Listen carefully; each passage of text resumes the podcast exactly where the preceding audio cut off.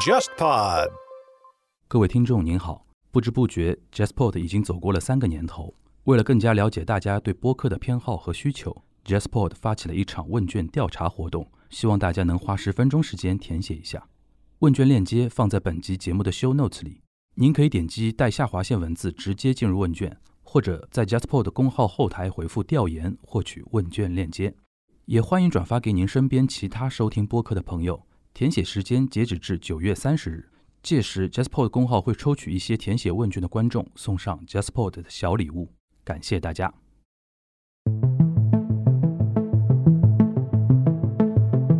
无论是 Running Man 还是两天一夜，他们编导都承认的一点是，我们最早的这个创意是来自于无限挑战的一个板块。比如说 Running Man 最早的一个灵感之一就是来自于无限挑战有那个追击战。那么无限挑战呢，它这个综艺每一期的主题是完全不一样的。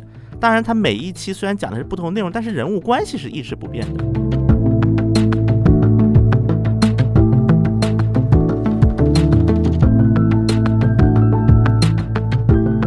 日韩其实有的时候要学，不能学一个外表一个壳儿，里边人员的那种主观能动性是不一样的。你在那种特别极限强度的一种剧组里边摸爬滚打一下，有这杯酒垫底，什么样的酒都能救火了，对吧？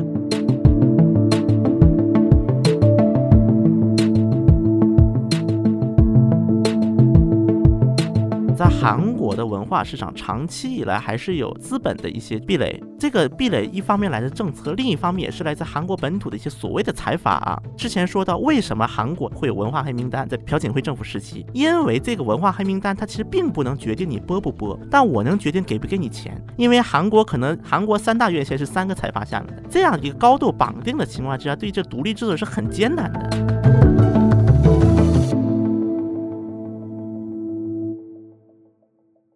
大家好，我是樊一茹，大家好，我是全小星，欢迎收听本周的东亚观察局啊。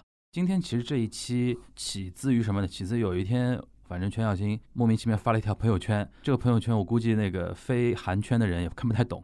我说今天可以聊聊这个，因为可以跟大家稍微简单打个小广告，对吧？因为那个我们呼唤了很久的全小新个人秀播客节目，呃，这个现是周播吗？还是什么？呃，目前是一周两到三播，一周两到三更。然后因为这个节目算有点跟你那条朋友圈有点关系的，先介绍介绍你这个朋友圈的背景知识，是你到底聊了一个什么嗑，对吧？嗯。然后呢，同时呢，最后呢，可以让全小新跟大家稍微做做植入啊，就是他那个 solo show 的那个节目的一个事情。呃，我先把这个朋友圈读一下啊。其实这个朋友圈很短，就两句话：金泰浩辞职了，看来网综占领韩娱圈是时间问题了。哎，几个关键词嘛，金泰浩、网综，我反正还感受出一个词叫时代嘛，对吧？对，时间问题嘛。所以，所以说，我觉得今天可以就着这几个关键词，可以让全小新展开讲讲啊。就是金泰浩是谁？金泰浩到底发生了什么？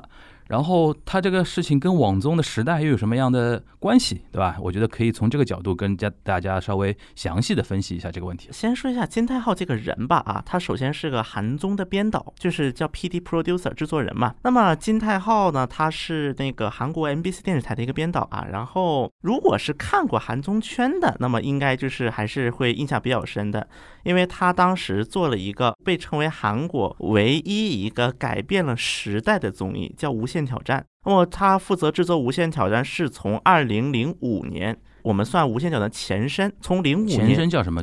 叫无力汉拓战，无力的挑战。它后来是经过了一些就是那个改变嘛。那么这个它是从零五年一直做到了一八年，无限挑战结束，一一直金泰浩是可以说是除了刘在石以外，无限挑战这个综艺的两大压舱石。金泰浩为什么他出名？虽然韩国的韩综啊是千千万，就比如说咱们从最早说什么 X Man 呐、情书啊。包括到什么 Running Man 呐、无限挑战呐、爸爸就就等等等等等等等。虽然韩综这么多，但为什么我们会说第一个我们说金泰浩是天才编导？第二个我们为什么会是无限挑战是改变时代的综艺啊？那么这一点呢，我觉得这个就得从金泰浩这个人来说起来啊。金泰浩他在韩国的业界是有一个称呼的，就是他跟罗英熙。是那个并列的，可以说。那么罗英熙嘛，大家肯定都知道的罗 PD 他做的《两天一夜》最早的成名作。为什么金泰浩他是叫天才编导的原因，就是因为无论是《Running Man》还是《两天一夜》，他们编导都承认的一点是，我们最早的这个创意是来自于《无限挑战》的一个板块。他们是说过这句话的。比如说，《Running Man》就是最早的一个灵感之一，就是来自于《无限挑战》有那个追击战，就互相追来追去追击战，从这个得到了灵感，对，当然是一部分啊。那么《无限挑战》呢，它这个点就是特殊在于，因为它这个综艺每一期的主题是完全不一样的。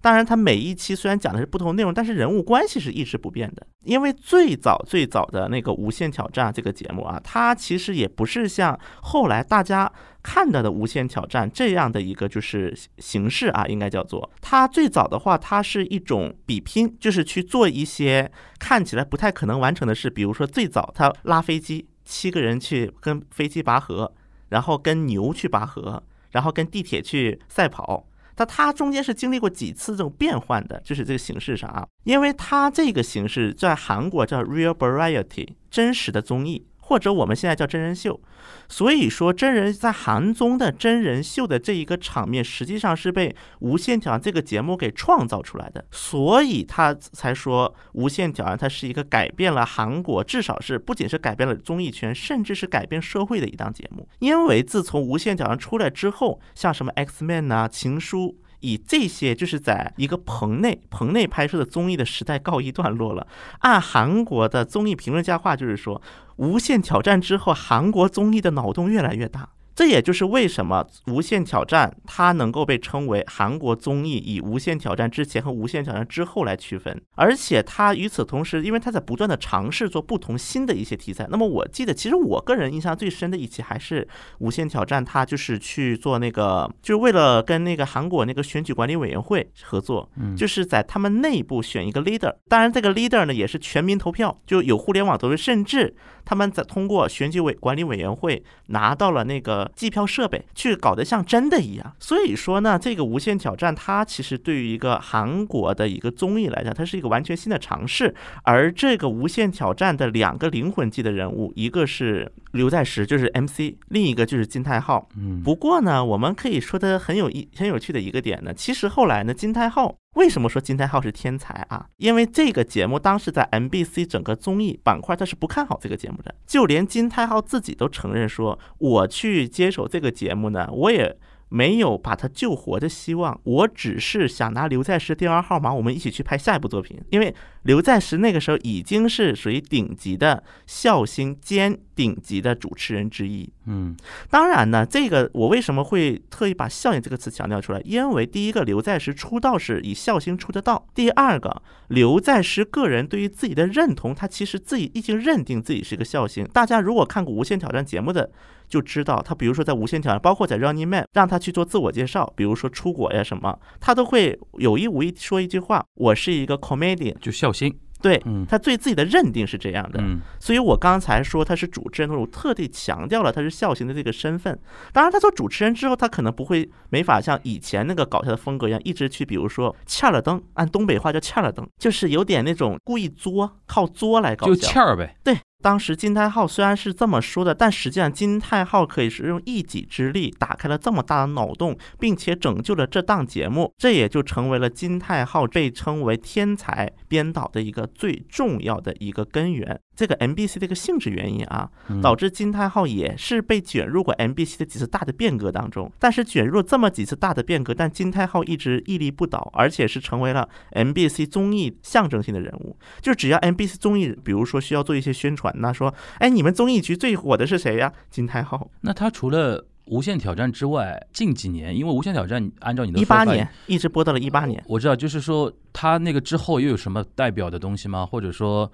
这几年感觉好像，因为听你的意思，他算泰山北斗嘛，对，开宗立派了嘛，对。那他这个派别虽然孕育了很多别的一些大师，对吧？对。那这位大师最近这几年怎么样呢？金泰浩在制作《无限挑战》之后啊，那么他当时就做了一档节目，叫做那个闲着干嘛呢？他这个标题就一般大家都开玩笑说，金泰浩终于达到了他的一个目标。他要跟刘在石一起拍节目去，嗯他真的是只和刘在石两个人一起拍了一档节目。嗯而且这个闲着干嘛？它其实在整个的一个框架也是来自《无限挑战》节目过程当中说的一句话，嗯比如说我们就是以后去干嘛去？闲着干啥呢？我们还不如拍点东西去，因为这是刘在石当时最爱跟金泰浩说的话。当然，这虽然是也是节目的效果，但这个也是代表了刘在石个人性格的一个塑造。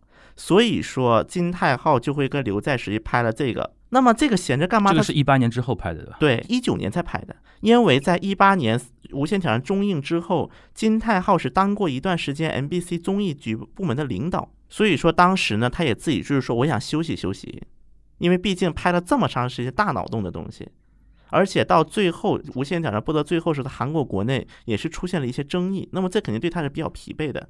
然后二零一九年，他就跟刘在石两个人，相当于是一起拍。闲着干嘛呢？就是这么一个，可以说是有点像《无限挑战》的一种节目。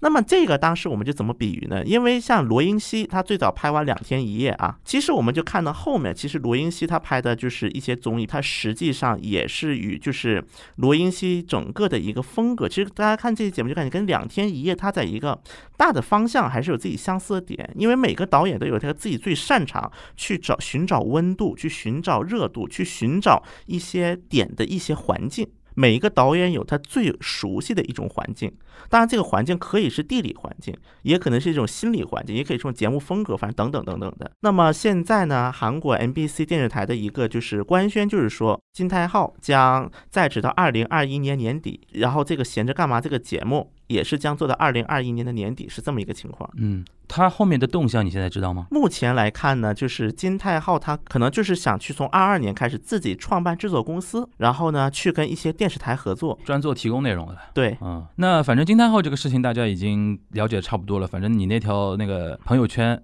的那个大概的意思就是，反正就是这么一个宗师级的人，终于象征性的从传统平台里边出来了。他可能现在不会是说完全只拥抱新平台吧，而是说做一个内容的制作公司，然后可能他的合作的对象不仅限于传统媒体，也可能是新的平台。对，啊、就等于原来给你们打工，现在我们是合作的那种关系就。freelancer 了，啊，应该可以理解为。行，那你当时为什么会想到发这么一条呃朋友圈呢？就除了这个事情本身之外，你是不是还有一些对于这个韩娱未来地壳变动的一些感慨呢？也我先来简单讲一下这个嗯前因后果啊。嗯那么金泰浩是二零二一年终于辞职了，所有韩娱圈内的人第一反应都是终于辞职了。嗯其实呢，从很早很早以前啊，就有传闻说金泰浩要离职。那么当时金泰浩要离职这样的传闻是来自两种不同的一种环境啊。第一个环境是源自于罗英熙的出走，因为当时罗英熙是 KBS 嘛，就三大韩国有三大无线台，KBS、MBC、SBS。那么其中 KBS 的综艺局的可以说是顶梁柱，罗英熙在二零一二年走了，然后还带上了申元浩。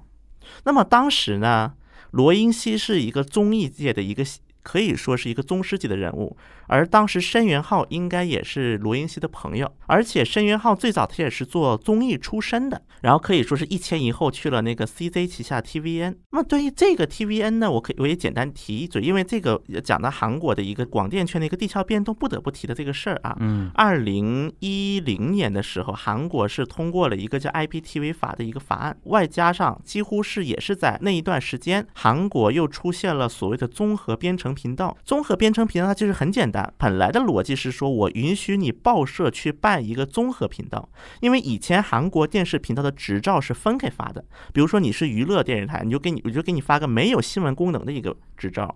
如果你是比如说你专门只报新闻，那我只给你发一个你只能报新闻的执照。所以说导致说韩国的广电行业在长期以来，它是不存在一个除了三大台以外能够去综合播放内容的一个频道。那么我们当时要看到的一个非常重要的一个点，是因为你三大电视台它能够独占韩国的整个就是。广电圈也好，甚至韩国社会资源的一个半壁江山，不仅仅只是因为是他们的一个就是钱的问题，更大的一点是因为在长期来看，韩国当时一直对于电视台的一个执照发放是非常的有限的，外加上当时韩国国内的很多社会资源也是高度的向三大电视台倾斜，像 SBS 就是它是民营电视台出身，但他们办这个电视台的目的呢，也不是不一定就是说为了我要做好什么节目，只是说我为了我们的利益去服务，在这样的一个大的环境和背景之下，就导致说韩国的三大电视台半壁江山持续了非常久。二零一零年代初，首先是韩国这个广电产业的发生大的变化，互联网在传播的途径当中的作用是变得越来越大，而且在此背景之下，当时的 CJ 也是想说，我们要因为 TVN 是属于 CJ 的这些电视台也好，它是广电事，就是它的文化事业当中的一个旗舰之一，这也就导致说 CJ 娱乐啊，叫中国叫 CJ 娱乐，韩国叫 CJ ENM，不得不想办法先要把 TVN 给捧起来，那么。当时 CZ 的一个架构就是把 TVN 弄成 CZ 系电视台的一个旗舰，然后呢，在下面比如说 Mnet 呀等等等等这些频道当做一个地面频道，就从我们中国的逻辑就是一个卫视加一堆地面频道。嗯，那么 CJ 逻辑 TVN 弄成类似于卫视这样的一个旗舰作用。那么在这样的背景之下，它一定是需要去把这个捧高的。在此背景之下，所以在二零一二年的时候，TVN 先是把一个 KBS 的一个就是本部长叫李本信，把这个本部长先挖到了 TVN，而且当时 TVN 很早开始就跟什么当时 Naver 啊一些韩国的一些本土的 IPTV 平台进行合作，应该比三大电视台动作都要早的。在这样的一个背景之下，那么他先是把这个本部长挖过来，因为他本部长他当时是负责指挥什么罗英熙啊这批编导的，然后在他的这个影响之下，好了，CJ 再把那个罗英熙、申元浩。两个明星导演给挖了过去，那么这一点呢，我可以跟大家分享一下，因为之前在节目里提过，我跟那个申导是有过一些私人接触的啊。那么他当时跟我讲过一个故事，他说他刚去 TVN 的时候，让他非常惊讶的一点，就是刚拍那个最早的那部叫《请回答一九八八》吧，反正是他打开 TV 那个道具室，这个道具室里连个剪刀都没有，因为这个平台比较年轻吧，对，也不专业，对，嗯。但是当时在可能在 KBS 可能光一个剪刀都有十把二十把，在倒计时里面，但 TVA 里面可能一把都没有，连个剪刀可能还要自己下去去便利店买一把上来。嗯，这点可能很多中国观众难以想象一点，就是我们其实已经很多年所叫所谓制播分离嘛，对，电视台自己不拍电视剧，在日韩啊，主流电视台它自己有拍摄部门嘛，对，然后它就有道具房，对，它就有仓库、服装间。然后他自己又配备很多的那种基础设施嘛，对，所以说对于这些编导来说，他如果要拍那种可能情景剧也好啊，相对投资没那么大的剧的话，他可能就是就地取材了。对，但是 TVN 就是相对比较年轻一点，连这种东西都满足不了，是这个意思对吧？是的。那么这一点呢，我们必须就是要想到的一点就是三大无线台就是人员的一个结构，它是长期固化的。因为大家如果在韩国，如果去想就职韩国三大电视台的，应该都知道有两一个不成文的规律。第一个就是三大电视台的一个人员结，因为三大电视第一个，就算你是韩国人，你可能得要考试，而且考试的难度不亚于公务员考试，叫言论考试。韩国有这么一个词儿的，当然这本身不是一个统一考试啊，就各个电视台的考试，因为它难嘛，就有这么一个词。第二个就是外国人是没有机会作为正式员工进去的。这是他们的一个不成文的规定，嗯，除非你是进他们一个子公司，但你子公司跟你母公司，在韩国来看，它的一个待遇差异是比较大的，而且作用上也比较差异比较大。可能你比如说一个中国员工进去，可能你是负责版权呐这些销售这一块，但他不会把制作这一块。让就是一个外国人去接触，当然这跟他的一个公司氛围的一个保守的氛围也有关系。当然，这个三大电台里面还有区别，这个我们慢慢讲啊。那么在这么样的一个背景之下，尤其是像 KBS。因为 KBS 它的最早的起源是来自于国有电视台，当然后来它叫公营电视台，但是它的第一个它的老板还是总统任命。嗯，第二个 KBS 它有这很多的公国有电视台这种痕迹在里面。嗯，所以说我们也可以这么说，KBS 是个无限接近于。国有电视台的公有电视台，基本上就把它理解为读国有电视台就可以了。但是你跟他们说国有，他们很不高兴的，他们要骂你的。我们自己是这么认知就可以了，就不用不用跟他们去掰扯这个事儿。你就记住 K 字头的嘛。对，一个机构能 K 字头，就像我们这边中字头、国字头是一个意思嘛，对吧？懂的懂的就懂了。所以说呢，本来 KBS 它这个氛围氛围就比较保守。那么这个申渊浩申导他还说过，他跟我说过这个，他说，比如说我在我想做一档节目啊，因为申元浩以前是没有做过电视剧的，嗯。那么他想尝试做电视剧，他想尝试去讲故事，因为他觉得综艺作为节目，他作为讲故事，那么这是又要有局限性的，在综艺你要讲清楚，所以他要做电视剧。那么当时 TVN 的高层可能就是刚第一次拍《请回答》第一季的时候，可能还是看了一下剧本，说这样吧，我给你一个时段，你去拍吧，嗯我给你一个时段，你先拍个几集看看什么效果。嗯如果拍的好呢，那以后继续做；拍的不好呢，也无所谓，反正就几期嘛。嗯给你个一一个时段。那么在明显在三大电视台是没有办法这么操作的，很明显是嗯时间板块也很固定，而且它的很多资源也是错综复杂之多，嗯，所以说它是没有试错的一个平台的。反正就是感觉就是一个草台班子，也有草台班子的优势，对，当然你也不能草台，因为很多也是打引号草台班子嘛。你跟三大来比的话，肯定算草台班子嘛，对对吧？所以应该说是罗英熙也好，申元浩也好，这样的编导可以说是把 TVN 给带大了。嗯，那你的意思就是说，二零一二年韩国电视传媒机构面经历了第一波的地壳变动，对就是以 TVN 的崛起和罗英熙和那个申元浩申元浩的出走到对 TVN 作为一个标志。对，那又回到那个金岛这边，你觉得这次算第二次地壳变动吗？目前来看的话，那么其实金岛，我相信他也有过想离开的想法，嗯肯定有过的。因为首先韩国的就是这个三大电视台，它本身无论是在片子的一个审核，还是在一个内部机制上，都是非常冗杂的。嗯冗杂的程度，甚至可能连一些韩圈内都想象不到的一些奇奇怪怪的故事才会有。对，那么金泰浩最早他提过说他想就是去那个做更多的东西，是在二零零八年，因为刚才我们说到二零零五年《无限挑战》就那个就开播，然后到零八年左右的时候，《无限挑战》我们还当时还没法称它为一个现象级综艺，嗯但你叫它国民综艺是没有任何影响的。我第一次接触《无限挑战》也是零八年的事儿，对零八年北京奥运会专辑，嗯所以当时我记得那个时候，已经至少《无限挑战》的成员们，至少已经都是韩国顶级笑星了，你可以算得上是。啊虽然很多成员他可能之前也有点名气，但是他可能还算不上顶级。但是你进了《无限挑战》几年之后，你就现在你说他们是顶级是没有任何意义的。对，那么这样的一个背景之下啊，我们可以说《无限挑战》它这个节目，当然在一零八年，我记得零八年应该是一个采访，嗯金泰浩说过，他的最一个梦想是制作一个无限挑战 Studio，想做无限挑战工作室，对以无限挑战作为一个 IP，在 MBC 内部再成立一个工类似于工作室的一个机制。我是一个独立 IP，我独立招商，我独立拍摄，对吧？对，然后跟你平台是一个合作关系嘛？对，但是他还是 MBC 的员工。我知道，就是说一个内部的独立合作，因为你如果不是这样打通的话，因为有的时候，比如说电视台会强奸广告商的嘛，对你，懂我意思？就是广电视台广告部门说啊，你要投我们这个中国好声音嗯，啊，那那个他前面一个时段，后面一个时段你要打包，不然我们不招商，对吧？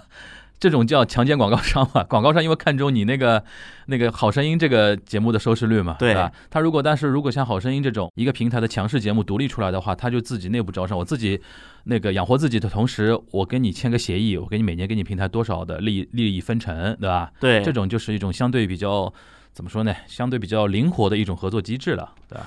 但是这一点在 MBC 内部其实很难通过的。对啊，为什么很难通过呢？这样，我可以跟大家说一下，二零一五年嗯 MBC 综艺局就是金泰浩的一个位置啊。嗯。那么它是一个有一张图片，那么首先是有综艺一局和综艺二局，嗯。然后上面有个综艺本部，嗯。综艺本部长是分分管整个那个综艺那个就 MBC 综艺节目，它下面首先分两个大局，嗯，一局和二局。对，那么这里呢，一局它可能主要是做一些棚内的节目，而二局可能很多分管的节目是一些棚外的节目。嗯当然，这个每个电视台分的不一样。比如说我在 SBS 的时候，那么它是一个综艺本部下面直接分五个首席制作人、对，制作人团队。对那么这个也能体现出 MBC 和 SBS 的一个公司文化的差异。当然，这个又是又又这个展开又很大了，所以我们先继续说下去。综艺二局下面会有就是会有三个部门又分成，那么有一个是企划企划特辑部，嗯还有一个呢就是那个大活动部，还有一个是无限挑战部，就有三个部门。所以说，因为这按理来讲，一个比如说一个企划特辑部下面有音乐中心，就打歌节目，还有我的小电视 My Little Television，嗯然后还有就是那个歌谣节等等一些的节目，Do It 歌谣节这样的节目。而无限挑战自己已经是一个部门了。嗯在二零一五年的时候，我如果不知道大家看没看过，有一期就是那个《无限挑战》叫“言之命制”特辑，当时就是让一些成员去开玩笑说一些愿望，然后当时因为在那个这个。这个综艺节目里面，郑俊和他的一个人设就是说，天虽然他的年龄比那个什么刘在石还大，但天天哭哭唧唧的，就是耍赖，有一点。嗯这种人设当时有，所以当时郑俊和提出的一个愿望就是说，为什么刘在石天天都是那个最高就是最高级别的编导给就是那个带麦克风，而为什么给我带麦克风是个忙内？嗯，就忙内就是老幺，因为我当时在综艺也是老幺，就老幺就打杂的嘛，对，就比如贴票子啊，给那个什么艺人就是读稿子啊，就一般干这种事儿的啊。嗯。然后当时就故就是金大伟想捉弄嘛，故意，所以就是让综艺二局的局长去给郑俊和带麦克风。那么大家就可以在这里，虽然是本身是个笑话讲，但是可以想一点，这到底是一个什么样的节目，能够让韩 MBC 电视台综分管综艺的二把手？嗯如果换成比如说 SMG，那可能就是东方卫视中心的副总监 给一个艺人带，这做一个比喻，我们做一个比喻。所以说，这还是可以看到《无限挑战》这个节目本身的一个待遇。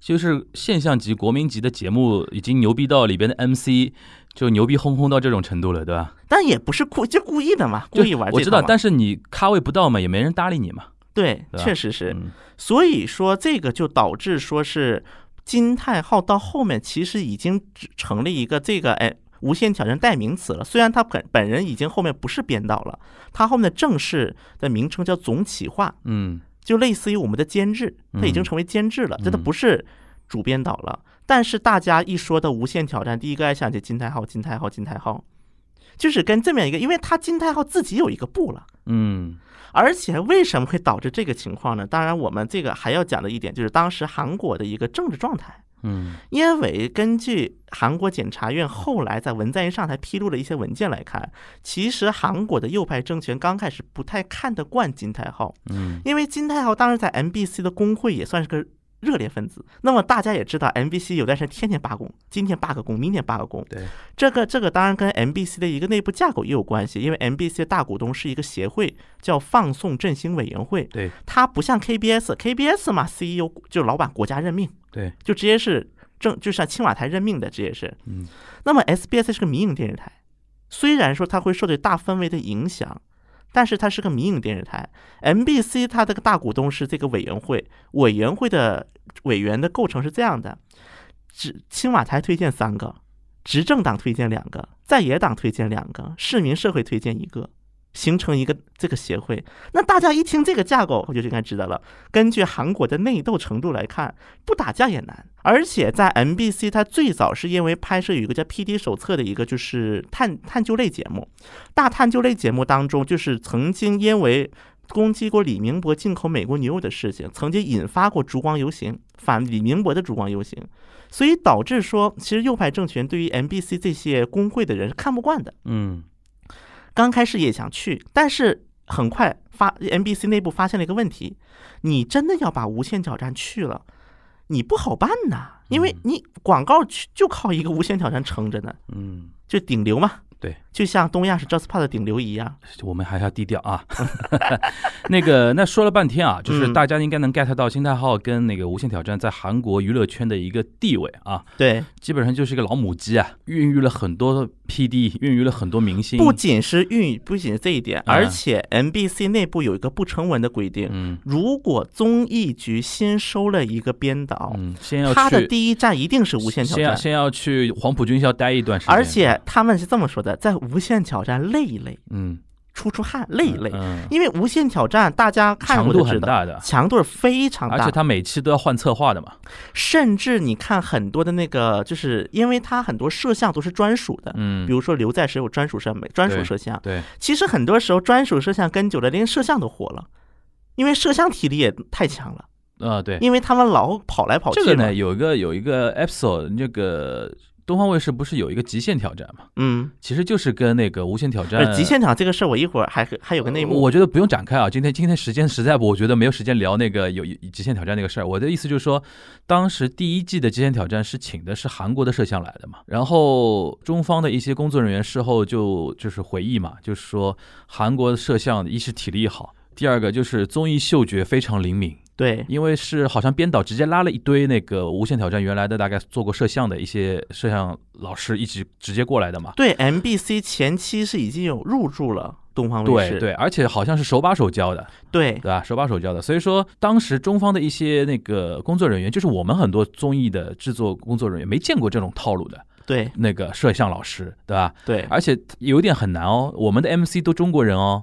六个都中国人，他在那个镜头面前叽里呱啦说中文，然后那个摄像老师还能基本上能嘎出苗头，他大概说的一个是大概在表达一种什么情绪，对？因为他们很会读表，因为这个我在韩国综艺就是部门工作的时候，我的一个感受就是，就嗯就算你听不到，他们看表情，微妙的表情能 get 到的。对，这其实就是我们对日韩，其实有的时候要学，不能学一个外表一个壳儿，里边人员的那种主观能动性是不一样的，对对吧？所以说你刚才那个说法，我知道挺挺有感觉，就是进去先累一累嘛。对，你在那种特别极限强度的一种剧组里边摸爬滚打一下，有这杯酒垫底，什么样的酒都能救火了，对吧？是的，这种感觉吧？我可以在其中重点提一个人，就是黄埔军校培养出来的，嗯重点提一个人叫嗯朴正金嗯 （Park Jin Young），嗯他后来做了一个节目叫做《我的小电视》。啊，在韩国一度引发直播潮，就是大家可能都发现形势在变，嗯甚至连无限挑战成员过去都感觉适应不了。嗯嗯那么我可以这么说啊，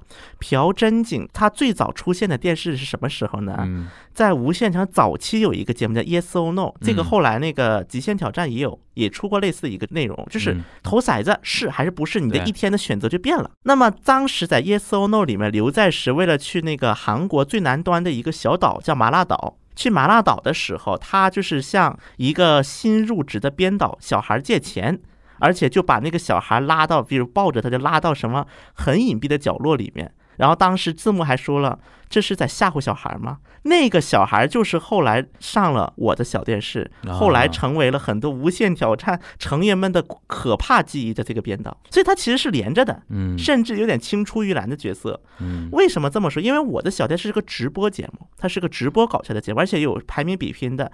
这个和其实很早很早的时候，韩国的笑星界它有一个就是有个不成文的规则，就是在大街上让大家笑，跟公开搞笑节目轨迹有点像，但是比当时更可怕是是直播，互联网什么人都可以进来看。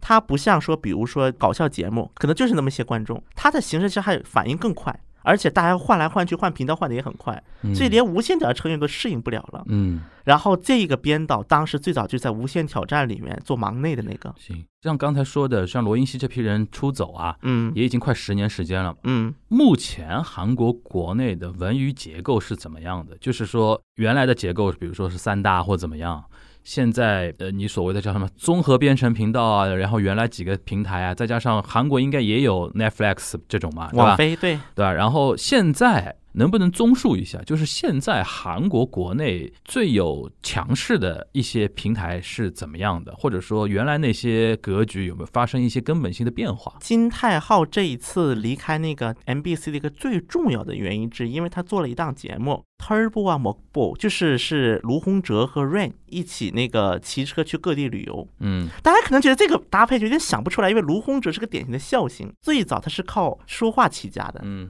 然后 Rain 大家都知道的呀元祖 idol，对，Rain 呢。元祖 idol，那么这个 Rain 和就是卢洪哲的综艺在 MBC 看不了，因为这个综艺在 Netflix 看，就网飞。他在离开 NBC 之前就做了这个节目。对，啊，那因为这个节目，嗯据我了解，嗯最早是跟 MBC 领导去谈的。嗯当时 MBC 领导呢，可能是因为不是特别看好，当时给的本来想台网联动对，当时因为嗯金泰浩做这个节目是考虑到了台嗯网联动，啊所以一期做就短一点就适合互联网传播。，OK，但是 MBC 可能是预算原因，嗯因为这两年呢，说句实话，MBC 经营状态不是特别好，嗯，尤其是综艺这一块儿。就没要，对，最后就变成了 Netflix 网飞出了这个钱，就网飞出了这个钱，咱们六十亿韩元，六十亿韩元，那么几四千万不便宜啊，对，这个就是一个我们刚才不是说提到的 spin off，就是做工作室嘛。嗯，因为卢洪哲是无限挑战的成员，嗯。而 Rain 是刘在石那个闲着干嘛呢？就是这个嗯。节目的一个主要的出演者之一。OK，相当于是他的两个 IP 的节目进行联动了，所以他做了这么样的一个节目。嗯。而且大家知道，在韩国来看，就是目前，尤其是这种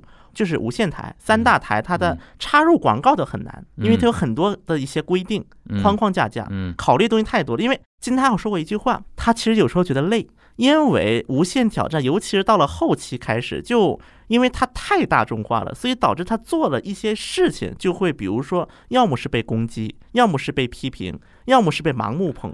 顶流的宿命嘛。所以这个到后来也成为了无限挑战发生了一个大变革的一些主要原因。你觉得是不是金泰浩累了？确实是累？然后再加上这个 Rain 的这个节目，等于压垮他的最后一根稻草了，就是老子不干了。对有这种感觉吗？有嗯，行。那他感觉好像应该跟 Netflix 关系不错吧？因为这个后来那个节目做出来了，对吧？没有？现在就是那个要做，还没播，对吧？对，还没播就。策划已经出来了，对现在已经确定在 Net 呃那 Netflix 个韩国的 Netflix 播。对，OK，但是因为这个节目制作的时候，MBC 还是在就是那个什么，他还在 MBC 的员工嘛，作为。对对，但是你官宣了这个就非常尴尬了，这个事情。所以说这个六十亿韩元，它其实是给了 MBC，买你的劳动我出钱，买你的劳动。对你 MBC 就是一个 studio，对，那如果播得好的话，NBC 那个耳光打的可响了，对，对吧？所以这个应该是成为压垮金泰浩的最后一个稻草。就压垮他跟 NBC 关系的最后一根稻草。当然他没有闹掰，因为啊后来，但是哎，但是你说没有闹掰啊？嗯，在韩国这种环境下，金泰浩现在你说跟 NBC 能和平分手吗？能，因为大环境变，就是还是还是金泰浩牛逼，对吧？就是对 NBC 也不不好意思，就是说您走也我也不敢跟你那个藕断那种感觉吗？对。哦，那挺好的。而且因为无限挑战呢，这些 IP 其实嗯还是所有权肯定还是 NBC。我知道，我知道，我知道，就是说。您这尊佛大到庙都不敢得罪您，您走而就是？而且我们必须要承认的一点，NBC 最艰难的时候，金泰浩真的是一个救命稻草挂 OK 卡就是 MBC 以前官网，MBC 最黑暗的那段时间嗯。被称为就是一一七年、一六年那个时候，就政治斗争最严重的时候。就那个黑名单那个事儿，对吧？，对那一段时间，MBC 最黑暗的时代，嗯。他们叫做嗯。这个，就是当时 MBC 官网不是就是有几张照片嘛，说就是比如说我们这些代表人物，嗯，第一张就是金泰浩，对，而且嗯到最后只剩金泰浩了，因为挂的几张照片，要么有的离职，还有一个叫裴恩进的一个女主持人。嗯后来这个女主持人离职之后，直接加入了自由韩国党，啊，所以说就各种各样的原因，最后就是只剩一个金泰浩就是说。金泰浩放眼 NBC，没人敢跟我闹掰，对对吧？也是自由我来去，对吧？我走就我走了。而且他没有嗯二零一二年离职，已经是我觉得已经给已经很给面面子了的，哦，因为据我了解，TVN 怎么没有去挖过金泰浩呢？嗯我就这么说吧连徒弟都挖了，怎么会没有挖过师傅，对吧？而且像罗英熙也好、像那个申元浩也好，嗯。他们的工资就不要说罗英熙了，就连申元浩，因为申元浩的工资比罗英熙低一点，嗯。但即便如此，申元浩的工资估计能赶上金泰浩五年的工资了，，OK。一年的年薪能赶上五五年十年了。那我们还是回到刚才那个话题啊，就是现在这个格局，你帮我们盘一下吧。嗯，那么首先呢，目前来看，对于金泰浩来讲啊，嗯因为他没有闹掰嘛，就是一个是说我自主动离职，然后另外一个是我支持，嗯所以说金泰浩如果自己去做这个 studio，因为嗯刚才我说 Netflix 这个案子，它是相当于是 MBC 做了 studio 这个事情。嗯其实我觉得这个过程当中，金泰浩应该有一些个人感触，觉得嗯 MBC 这么就能挣钱了。嗯那我何必我不出去做呢？嗯我觉得会有这样的一个嗯心境的一个变化。那么首先，他肯定会跟三大台还是要合作的，因为韩国也是至少制播分离部分实现了。我不知道大家这可能能听众记不记得在六万 Q&A 的时候，我们提过一个事儿，就是说刘在石当时的那个所属公司的一个纷争，嗯。就是刘在石经纪公司的一个纷争啊，大家可以翻回去听这个具具体情况是，当时刘在石签刘在石那个就幕后老板，就是想要 MB 无限挑战的外包权、嗯外包制作权，嗯嗯。后来没有要到，嗯。所以就就是相当于是刘在石就夹在中间不是人了。嗯，就变成了一种。所以我们就是说，它三大电视台它还是要合作的，当然跟谁合作这是另一码事儿了。而且像 TVN 这种的，就是 CZ，虽然 CZC 有它自己的制作公司叫 Studio Dragon。那么这家公司呢，负责 TVN 大概百分之四十到五十节目的制作，那还有剩下的呢。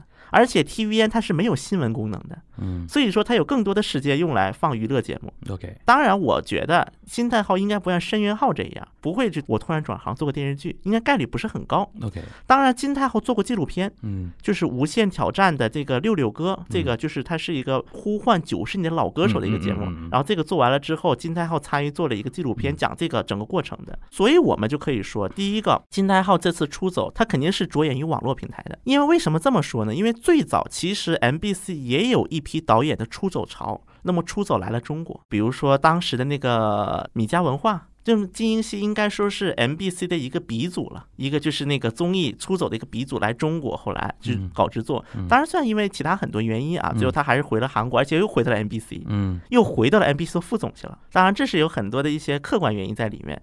但是大家要知道，金英熙他可是当年最早面试金泰浩的人。嗯金泰浩自己说过，他面试的时候他是染个黄头发戴个耳环去的。嗯然后金英熙录了他，因为这个对于一个保守的一个电视台这样的一个氛围来讲是很不合时宜的。就现在大家听我染个黄头发戴个耳环去面电视台编导去，嗯也怪怪的呀。嗯现在一听，嗯但还是给录了。那么既然有他的前辈已经做了这么一件事情，我觉得到金代浩这一代，他其实负担就很小了，嗯这就觉得没有那么的。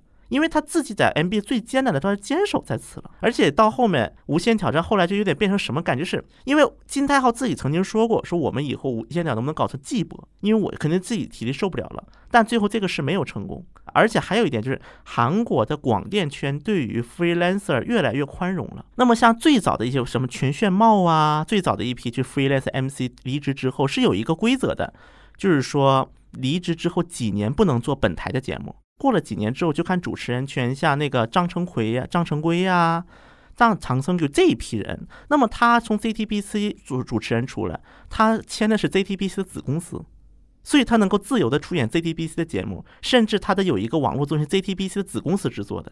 所以说，可能韩国的一些电视台的心态在发生变化。嗯觉得我们何必不去利用这些事儿呢？我们何必还要坚守老一套？因为也挡不住了，嗯你变化已经挡不住了。嗯你有前有 Netflix，包括韩国已经宣布下个月 Disney Plus 嗯，就是迪士尼的那个 IP 要登陆了对吧？要登陆韩国了，因为韩国是很久是没有进得来的，嗯就因为本土的一些保护政策的原因。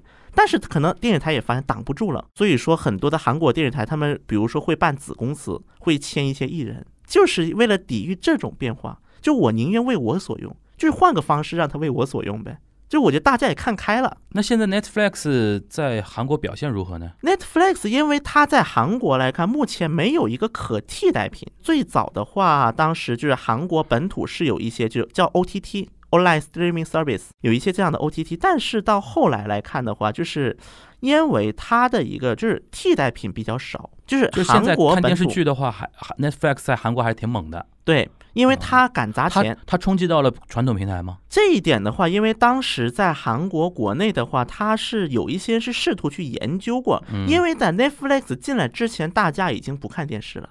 嗯就不看电视的时间比 Netflix 入驻还要早。嗯然后这个后来在那个后来 Netflix 进来之后，因为大家可能是通过手机呀、或者是通过本土的一些平台，比如说运营商嗯，有平台，或者是比如说像那个 Naver 嗯这样门户网站、Kakao 这样的互联网企业，它有它的平台。对。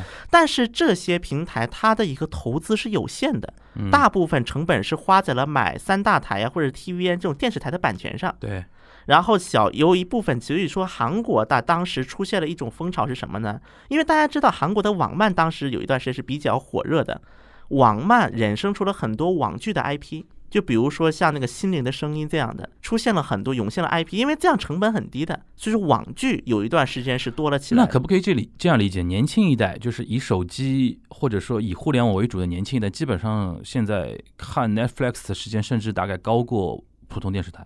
确实会但 Netflix 应该不做综艺的吧？，Netflix 现在要做呀。就是说目前是没有综艺的，只是剧，对吧？对对对，目前是剧会多一些。那感觉好像就是所谓的那什么综合编程这些频道，大概综艺强一点，然后 Netflix 剧强一点，传统平台嘛，就吸引的还是传统观众多一点。对，而且还有一点，就是因为这么一个电大的资市场的变化过程当中，资本还是必不可少的。嗯，而很多资本它以前是不敢投资于这些平台的，他觉得投资这些平台我能回来什么？你说你说互联网平台还是什么平台？就是比如说一些网剧啊，就这种互联网范畴的一些媒体。就原来韩国资本是不敢投韩国的网网互联网的就这个市场平台，对吧？对我可能有一些 Netflix 资源，不一样嘛，Netflix 美资的嘛，对，对吧？所以它其实变相砸中了韩国的，嗯就是因为我们要知道韩国本土平台它的尝试是做网剧，就嗯小小成本的剧，嗯，然后突然比如说电影就是 Netflix 进来比如说奉俊昊的那个《玉子投了七百四十亿韩元，是的，是的，是的。而且敢拿拿六十亿韩元给 MBC 让他做一个金泰浩的综艺。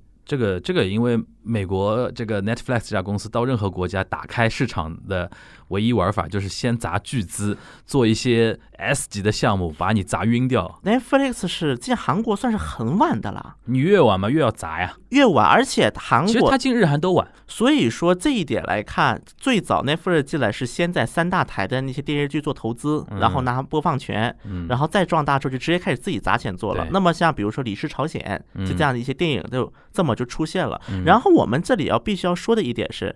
还有一点就是韩国国内的一些氛氛围在变化，导致说大家敢去接受这笔资本了。嗯如果 Netflix 早五年进入韩国市场，可能不一定能靠砸钱解决一些问题，因为大家要知道的是，在韩国的文化市场长期以来还是有韩国的一些资本的一些壁垒。这个壁垒一方面来自政策，另一方面也是来自韩国本土的一些所谓的财阀啊。之前说到，为什么韩国会有文化黑名单，在朴政朴槿惠政府时期，因为这个文化黑名单它其实并不能决定你播不播，但我能决定给不给你钱。嗯我能决定你这个拿不拿到支援。那么你拿不到支援，你钱从哪里来？因为韩国可能三大院线，韩国三大院线是三个财阀下面的，这样一个高度绑定的情况之下，对这独立制作是很艰难的，你不敢得罪财阀嘛，对吧？或甚至是你用这种方式把控一些左派所所谓的左派电影人，嗯，你把控所谓左派电影人的命脉，所以说就导致说 Netflix 进来之后，这些局面都在变化。就鲶鱼效应呗。当然，后面像爱奇艺啊，据我所知，腾讯呢目前也正在进入韩国市场。VTV 呀、爱奇艺呀什对么的，吧？对对对对爱奇艺在韩国打开也是靠剧吧？对，靠剧。就是那个我们这的一些网剧的一些韩文版嘛。最早是这样的，对啊然后包括，因为它最早是那个靠，比如说星你啊，靠就是太阳的后新你们是一。开始先是引进韩国的东西，然后这个过程程当中，它韩国的一些资本或者是韩国先建立一，点联系。对，所以这个都是一环接一环是连上去的。嗯爱奇艺还是有点那个，很早就有韩国战略的。对，爱奇艺它跟它也比较超前，嗯就是申导当时他就是跟我说过一句话，他说他非常惊叹于像《请回答》这个系列，因为他讲的是韩国的一个八十年代的可能九十年代的一个生活，嗯一个就是很平常的一个故事。他没有想到这种温度，中国观众也能感受到，那他到中国不了解，就中国观众也能感受这样的温度，我知道，让他就是没想到。就就像日本人想不到深夜食堂会在韩国一模一样红一样的，就是其实东亚很多那个怎么说呢，情感层面的东西是相通的。所以说，我觉得从这一点，包括后来去跟那个 Studio Dragon，就是 C 那个 CZ 系的那个那边的制作人也聊过，就感觉到一点是，其实我觉得就是现在。虽然可能就是在一些比如说引进方面会存在一些壁垒，但其实嗯该看的人还是会去看。对，本来就在网上看的，无外乎就是看了之后呢，原来还有点线下的东西可以消费消费。对现在演唱会也不让去了，见面会也没有了，对吧？也人人家明星也不到中国来录节目了，对无外乎就这种区别嘛。对但你看这两年韩剧该看的看了呀，对什么顶楼啊，什么的 不是也都在聊嘛，对吧？对，啊、行啊，我觉得今天只是一个软职啊，那个最主要是最后几分钟让全小新说一下那个你要做的那档那个 solo show 的那个广告啊，嗯你嗯跟大家稍微介绍一下吧。节目叫什么名字？啊、叫韩娱全史。韩国的韩，娱乐的娱，全小新的全，历史的史，对吧？对这个节目呢，又是鄙人提供的一个 idea。这里感谢樊一茹老师的那个 idea 的贡献。呃，因为那天盘下来说，你是想还是想聊那个文娱的话题嘛？但对我觉得，但同时呢，嗯又想有一点历史纵深，对对吧？所以说一个鱼一个史，然后我像全全小新的全又通全部的全嘛，对对吧？感觉像什么四库全书啊 那种那么那种那种那种感觉啊，我就说那就叫韩语全史吧，对吧？然后名字是叫这个，然后你自己对这个节目的一个定位，你可以跟大家简单介绍一下。目前呢，因为我们比如说做东亚，其实嗯做东亚它是个更多是一种文化比较，而且主题也比较宽。对就比如说可能这一期聊的是政时政，下一期聊的是美食，下一期文化，就是每期节聊的不太一样。我觉得首先大家对于韩国的这些内容的一个接近度方面啊，就是大家门槛最低的应该就是靠韩语，对，就韩流然后，韩流来接来讲一段故事，我觉得这个应该是门槛最低的，对大家来讲。否则开口就是李承晚怎么怎么样了，朴正熙怎么怎么样，这个我相信大家也可能听不下去，因为其实这个的是还是想让大家串一串，从一个韩流的一个发展史，或者是发展一些大事件，嗯可能从那个朝鲜战争结束开始串，一直串到说最近。这这串一段故事，当然它这个时间顺按按顺序来呢，这个可能我在思考当中。但是这个主线应该就是会有个大事件，嗯然后大大的事件呢，一边会讲到说这个时间韩国文化发生了什么变化，嗯以及为了现在的韩流会出带来什么样的一个就是可聚焦点。嗯另一方面也会讲一些韩国的一些时政的机理脉络，嗯因为文化跟时政这个大氛围是到头来还是相连接的。嗯到头来是没有办法分开来看的，所以我是我的目标就是说，把这些故事讲完之后，第一个让大家就是，大家就是看韩流能够解决大家对于韩流一些疑惑，为什么它韩流会用这种逻辑来思考一个问题？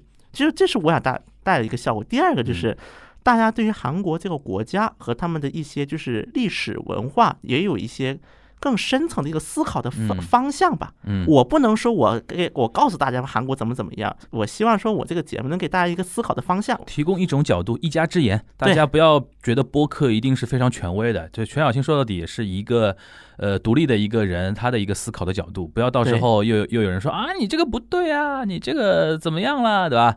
就大家还是要稍微对新节目要稍微宽容一点啊，就是也是在尝试过程中，对吧？对，然后我目前的想法是，这个节目可能时间不会很长，呃，你刚才提到了嘛，一周多更嘛，每一期大概多少时间？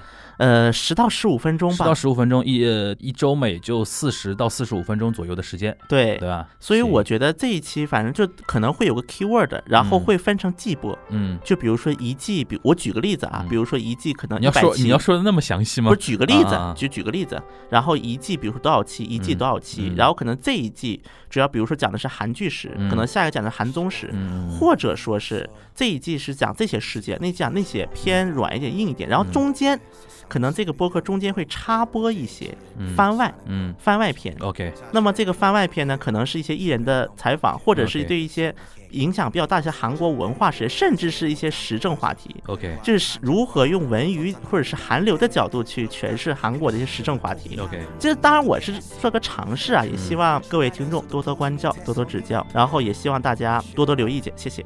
行，那那个再跟大家提醒一下，这是一个一周多更的节目，每一期是十到十五分钟，然后名字叫《韩语全史》，呃，大概什么时候上线有定吗十？月份之前应该可以。十月份之前就能听到。好，那其实也等不了多长时间，对好吧？那大大家到时候可以，也是 JustPod 旗下节目啊，，对，大家也可以去关注 JustPod 的那个相关的推送，好吧？好的，那我们今天这一期节目就到这边，大家拜拜。拜拜。 시간을 건너 당신을 찾죠 나타나줄 순 없나요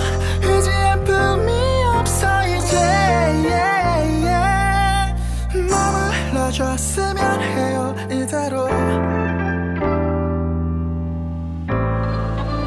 웃지 마! 나의 우상 나의 영웅 나의 왕. 그 위대함에 자긍심을 고취하는 나.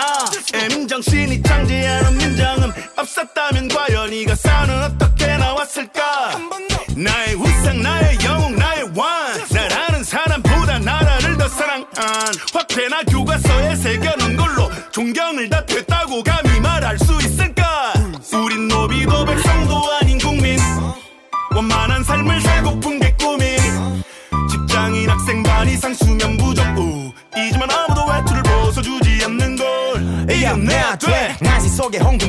저 위인 음흠. 뿌리 깊은 역사는 우리가 버티는 힘이지 내 자식이 글을 서기 시작하면 왼쪽 소매를 걷고 나서 얘기할 거야 아빠보다 이번부터 먼저 공경하렴 잘하고 있는 걸까요?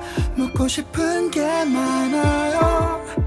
지칠 때면 시간을 건너 당신을 찾죠. 나타나 줄 순 없나요? 이제 아픔이 없어 이제.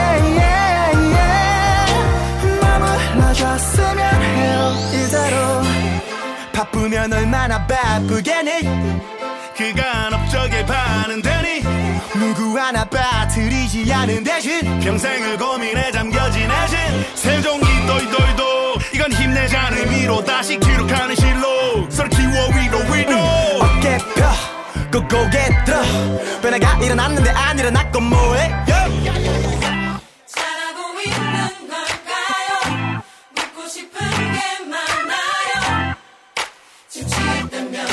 Shining.